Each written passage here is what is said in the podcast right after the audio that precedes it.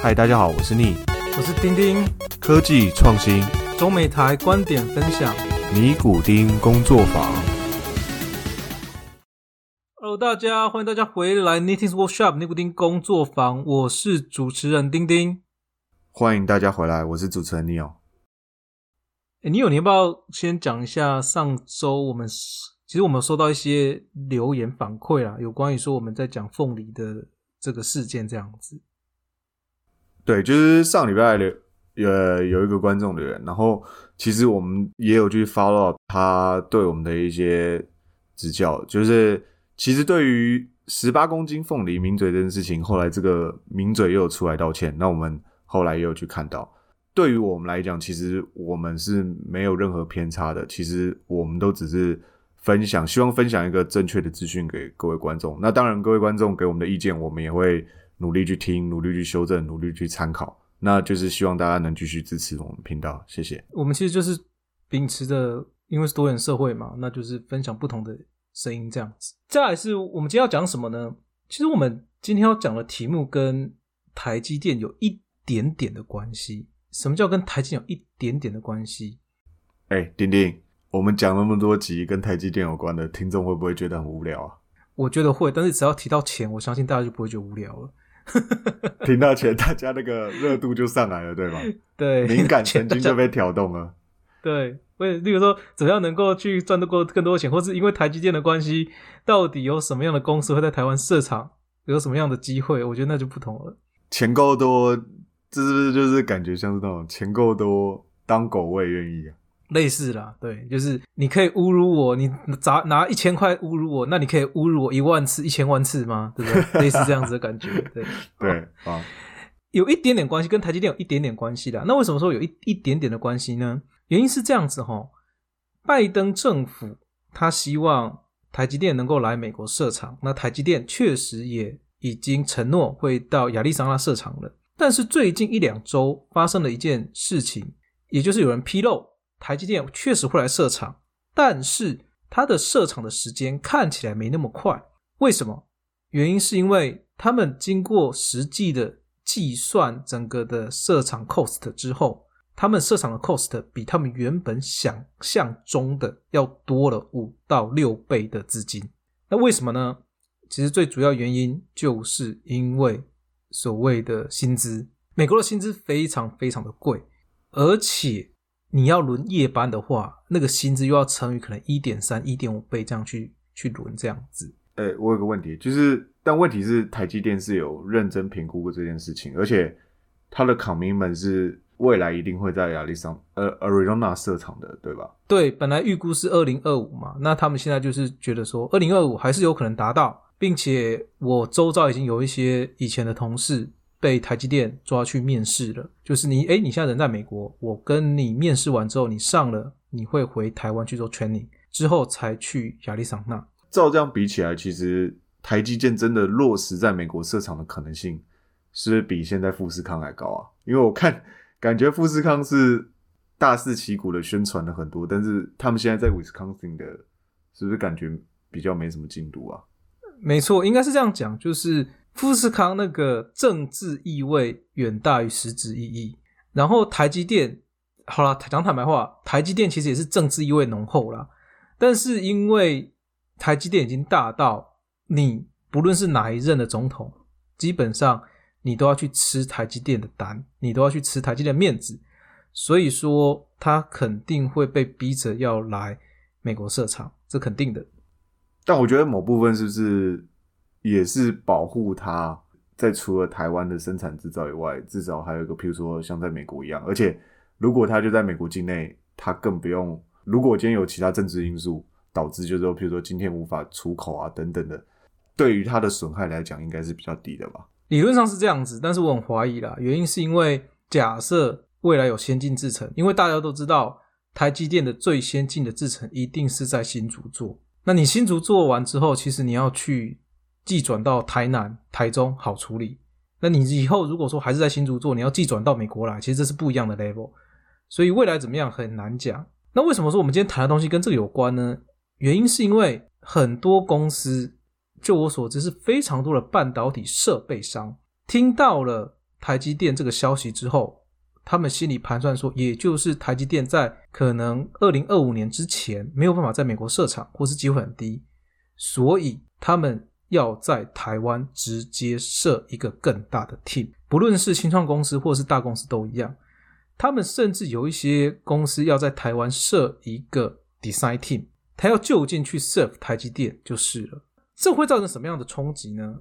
我讲一句坦白话哈，我目前知道大部分亚洲的大公司，好，应该说是美半导体设备的大公司的 branch，以 FAE 或 service 而言，大部分大公司的 package 基本上是在两百万左右。新台币两百到两百五，大概是这个 range。但是，一旦你扯到了所谓的产品、所谓的设计，你这个薪水会再往上拉一阶，也就是三百起跳。这是对整个的就业市场造成一个很大的冲击，并且就我所知，不是一家半导体设备商准备要这样做，是一次好几家准备要这样做。台湾的整个的这个 recruiter。已经在台湾找不到人了，已经开始在往美国、往世界各地在抓半导体相关的人才回台湾就业了。但是对台湾是好事的。那原因是因为这样子，所以我们想要来聊一聊一个东西，就是到底这些大公司跟小公司他们在招募的时候会希望招募怎么样的人才，然后会有怎么样的不同。那刚好我目前最近也在。面试一些人，我也会分享一下我目前面试到的一些情况如何。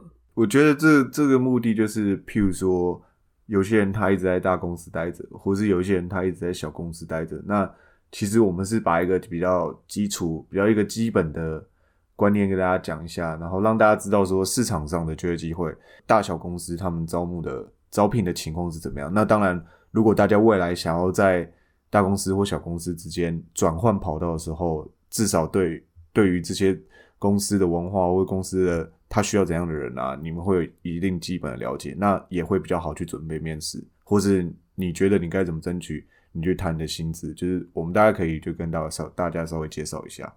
没错，而且最近我相信大家一定看到很多的新闻在报道哦，美国某某公司又 IPO 了，什么某某公司又上市了，一创造一堆可能百万富翁、千万富翁、亿万富翁出来。也要让大家了解一下真实的情况是什么情况。其实美国的新创公司，或者是说 global 也是啦，新创公司新创公司大概分以下几个不同的等级。一开始新创公司在成立的时候，他拿到的资金叫做种子轮或是天使轮，所谓的 seed funding 或是 angel funding，这个是他们第一笔资金。当第一笔资金成立的时候，这家公司大概的人数会在十个人以下。你可以说这是一家公司，或者说它只是一个团队也可以，它不是一家公司。大部分的人你可以看到最有名的就是哦，可能 Google 哦，可能 Apple 都是在车库里面开始创业的。像这个时候就是一个十人以下的公司。然后当你拿到了第一笔资金之后，你会开始扩 team。然后第一笔资金之后呢，你会把 team 扩张到大概十人到五十人之间，也有人会说是二十人到五十人之间。好因为二十人以上，可能就开始有一些组织需要出来了。这个时候算是一个 A 轮，或者是 Pre A，也就是所谓的第二笔资金。好，第二笔资金的时候，通常会拿到这样子的人数。然后到第三笔资金的时候呢，人数会到五十到两百。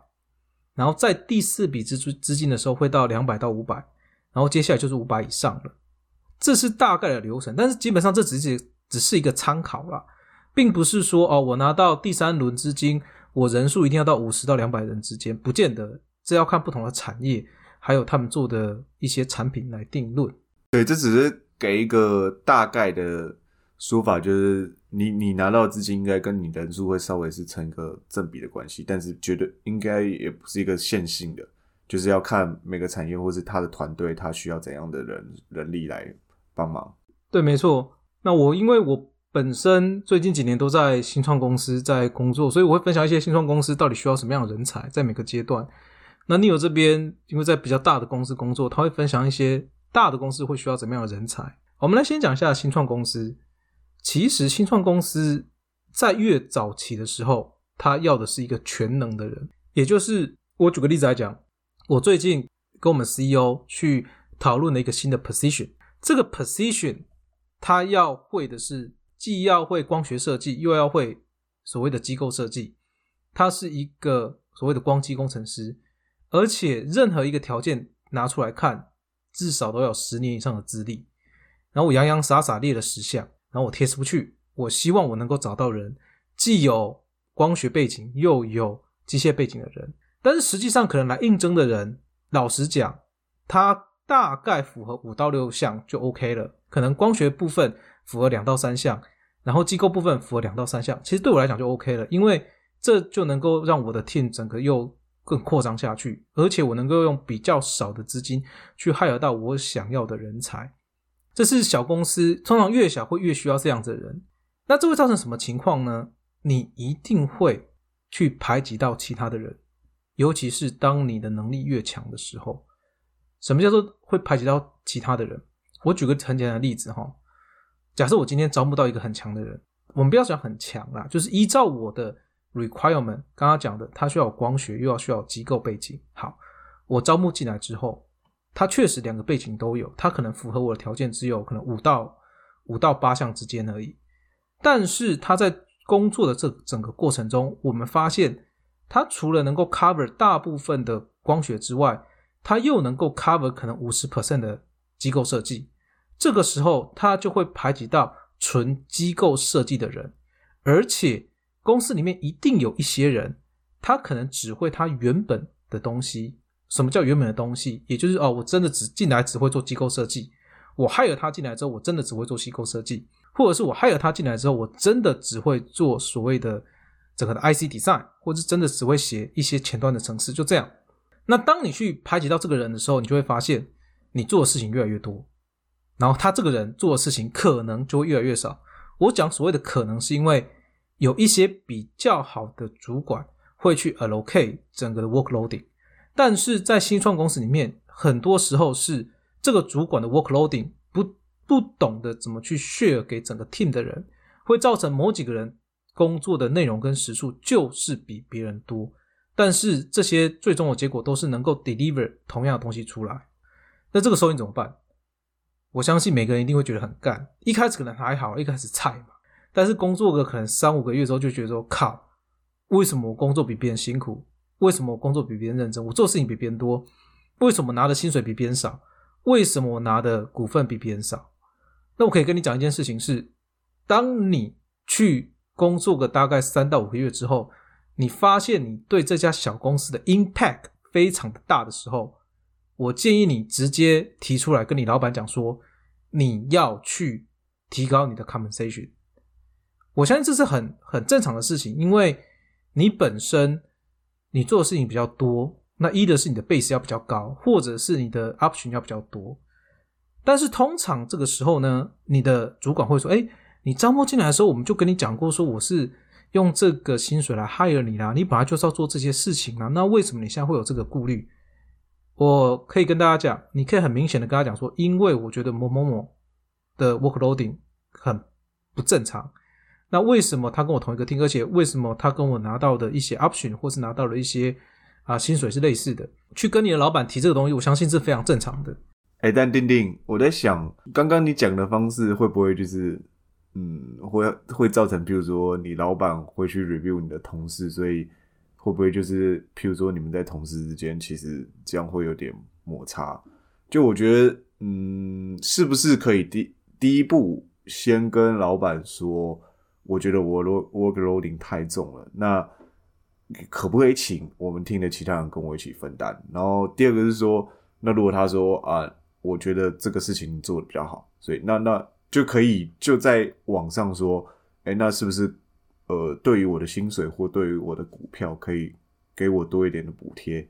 因为我觉得我真的比较辛苦。就是我觉得这边真的表达是，你如果觉得你有这个价值在，然后你也做的很多，我觉得是你倒不要怕说去跟老板谈这个东西，就是你想要什么东西，因为你 nothing to lose 嘛。就算你没有争取到，其实那老板也知道，就是你很累，你很忙。就是你要把你的意见分到给他，而不是说你自己就埋头苦干，然后搞得自己就是真的做的快累到半死这样。对我同意你讲的，你所谓是比较一个 soft 的方式啦，没错，可以这样讲。那这边其实重点要 present 的一个重点是说，因为一家新创公司而言，其实它大概每一轮的资金就是撑十八到二十四个月，它就要拿下一轮了。那大部分以大公司来讲，很多公司会跟你讲说啊，我知道你很辛苦，我知道你做的比较多，那我在 annual review 的时候，我再帮你提高。我跟你讲，新创公司不吃这一套。因为搞不好在 annual review 的时候，公司就要倒了，这是很现实的事情。所以，当你觉得你自己的 underpay 或是你拿的东西不够多的时候，就马上跟你老板讲了。对，而且是要马上反映到你的月薪上的。就像丁讲的，你如果说等到年终来 review 的时候，你的公司说不定根本就没拿到下一点的钱，要不然就是他根本就没这个预算。所以，你绝对要在当下争取当月你可以拿到的东西。没错。大部分的新创公司一定会跟你讲说：“哦，我能不能够给你多一点的 option 啊？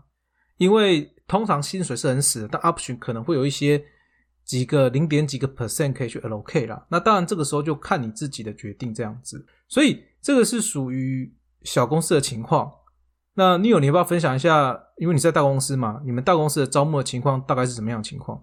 对我讲一下，因为像我们公司，呃，如果对于硬件制造这一块来讲，其实还是比较新的一块，所以基本上我们公司虽然大，但是其实我们部门来讲，在跟同业比起来，如果譬如说像跟水果公司或 A 公司比的话，的确是比较小。那像我很多同同事就是从水果公司来的，他们就是说，如果我是从在水果的工作环境下，他们做的东西比较窄，但是这个东西会打得很深。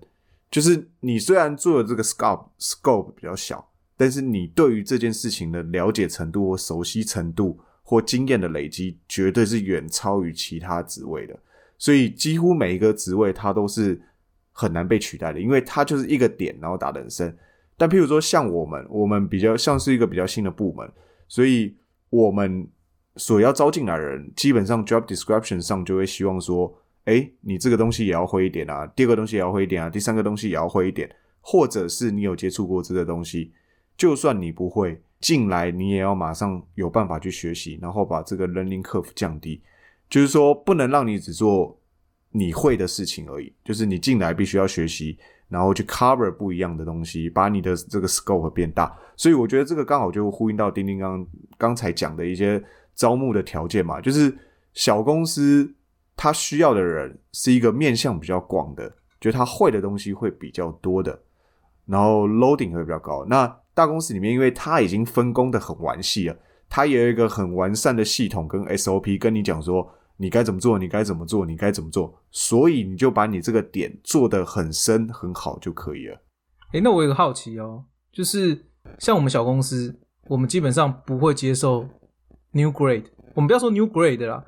就算是你是 junior 都不会，我们所谓定义的 junior 是可能两三年工作经验以内的都不会接受。那你们会接受这种所谓的刚毕业的人吗？呃，就我自己公司的情况来讲，说真的，我同事都是工作十到十五年的，就我在里面已经算菜的，所以基本上就是希望你来就是集战力啊。但是像我很多水果公司的同事，就朋友跟我讲说。呃，基本上，如果你够聪明，然后你在这个产业领域中其实是做差不多的方选的话，其实水果公司是很愿意去接受这种人的，因为他觉得你 train 得起来，所以这就跟公司的整体的目标不一样。因为一个大公司它是已经有一个很完善的好几年的一个 roadmap 在走了，所以他当然可以接受一些新血进来，然后重新训练你，然后重新培养你。那你可以在这个公司就是继续等到我培养你好的时候，其实我还可以用你一段时间。但你这些小公司，它就需要你的集战力，马上可以 ready，就是马上可以做这件事情。所以我觉得，因为长远目标不一样，那当然 new graduate 的多寡，其实就是会反映在这个上面。好像大部分小公司或是新成立的部门都是这样子，希望能够集战力，而不是一个进来还要 training 的人。那我们再最后，我们来分享一下。我最近应该是我从去年就有面试一些人在台湾，然后我最近也有面试一些人在台湾。我们来分享一下，到底我个人呐，这不代表是所有的 staff，但是是我们公司还有我个人去面试人的时候，我到底会看什么东西哈？一些基本的我们就不讲了。什么叫基本的？就是你既然要进外商的 staff，你英文一定要够好。你一定要能够，我们不要说够好啦，应该说你英文至少要能够跟国外的人直接沟通。直接沟通其实不见得是够好哦，这是所谓的基本的。好，那再来是什么叫做符合一些 requirement？实际上，新创公司的条件都会开得天花乱坠。好一点的公司会直接跟你讲说，我什么东西是所谓的 man responsibility。那他在开条件的时候也会说，哦，我的 requirement 是什么，我的 prefer 是什么。但是有一些公司不会这样写。通常其实你只要符合一半以上，你就可以投看看的。以新创公司而言，它不可能全部都 meet 住。对他只是把他只是把 job description 全部列出来，但是基本上你只要有 cover 一半或是一些，然后你对其他的有基本的了解，我觉得都还是可以接受的。没错，好，那再来是通常我去面试的时候，最基本的东西是你要对你的 resume 上面写的任何的叙述了若指掌。我随便挑一个东西出来问你，能够讲得很清楚明白那个是什么东西。好，这第一点。第二点是以新创公司而言，你不能讲的含糊，你不能讲的似是而非。什么叫做含糊？什么叫似是而非呢？我举一个我最近遇到的例子给大家做参考。我最近遇到的例子是这样子，就是像 neo，我们都是做 supply chain 出来的。我直接问一个面试人说。你怎么去 verify？怎么去评估一家公司的 supplier 它的 supply 的能力是足够去 fulfill，足够去提供给你你们要的所谓的元件或是 module？你不需要去跟我讲说你要针对像我们公司需要可能是光学元件，但是我面试的人可能做的是机构元件。你可以举你的例子来告诉我你怎么去评估的。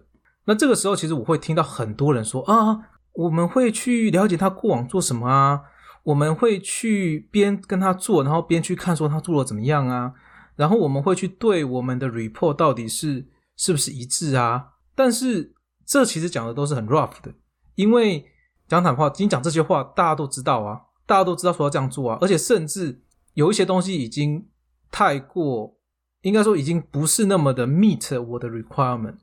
所以为什么叫不是 meet 我的 requirement？因为你如果说是要去边做，然后边去看他们做的怎么样的话，那就不是一开始去确定这家公司的能力能不能够 meet 你了。你必须要在砸钱之前就先去 verify 嘛。哎，丁丁，那我试着说一下，那是不是譬如说应该看他一年有多少产能，然后他现在主要的提供者占了多少的百分比，那他剩下的百分比有多少可以给你用？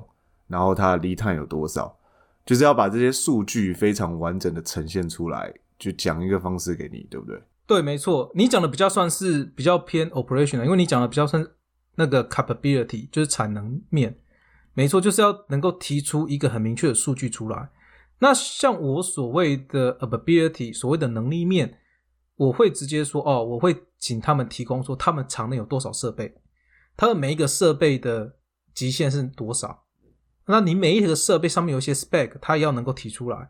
然后还有，例如说你设备能不能够改机，然后再来是你的人才大部分是从哪里来的，然后你教育程度程度是多少，你这个公司有没有一些所谓的 invention，例如说像一些 patent 或是发明的东西之类的，你必须要去讲出一个实际上你怎么做的过程出来，不要去回答一些模棱两可的事情。然后第二点是。你不会的事情，你就直接讲不会。你可以说呃，I'm not sure, but I would like to try. Is that something？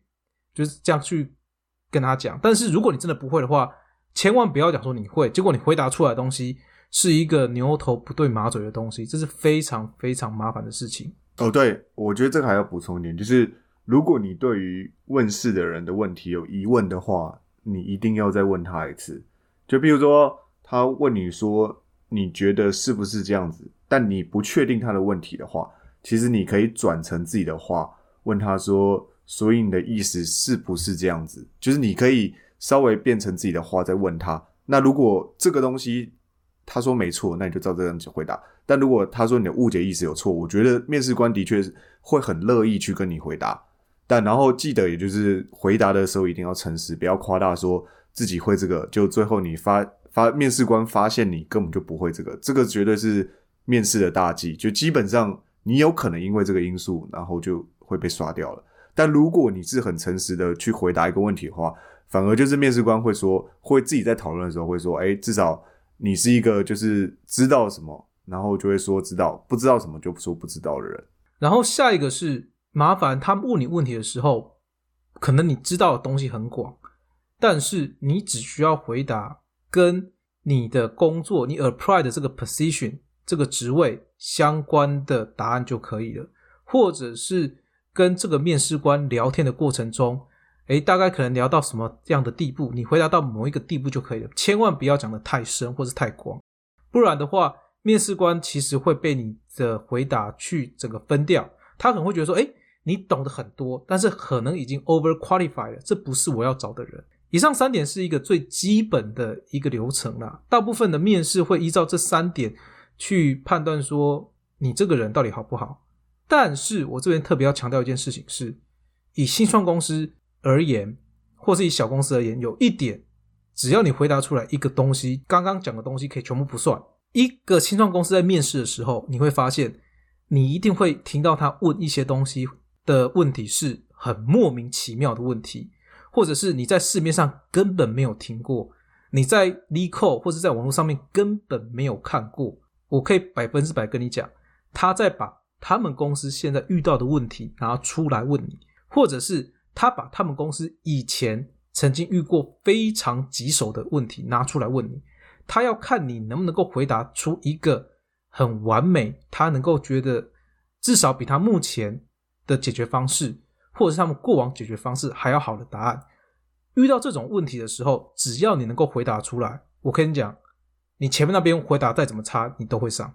对，但是这个东西就是像丁丁讲的，因为现在基本上公司都。解决不了了，所以其实这个是一个难度很高的问题。所以当然，如果你可以就是答出一个他们很完美的答案，我觉得这一定是一个很大的加分点。但如果你觉得你答不到那样，其实你就保守的把你该知道的讲出来就好。那可能就是跟他们现在回答在做的事情其实是差不多的。那基本上也表示说你的想法跟他们是符合逻辑的。所以我觉得。就算是比较安全保险的回答，对于公司 hiring 的角度来讲，也是一个加分项，不会是一个减分项。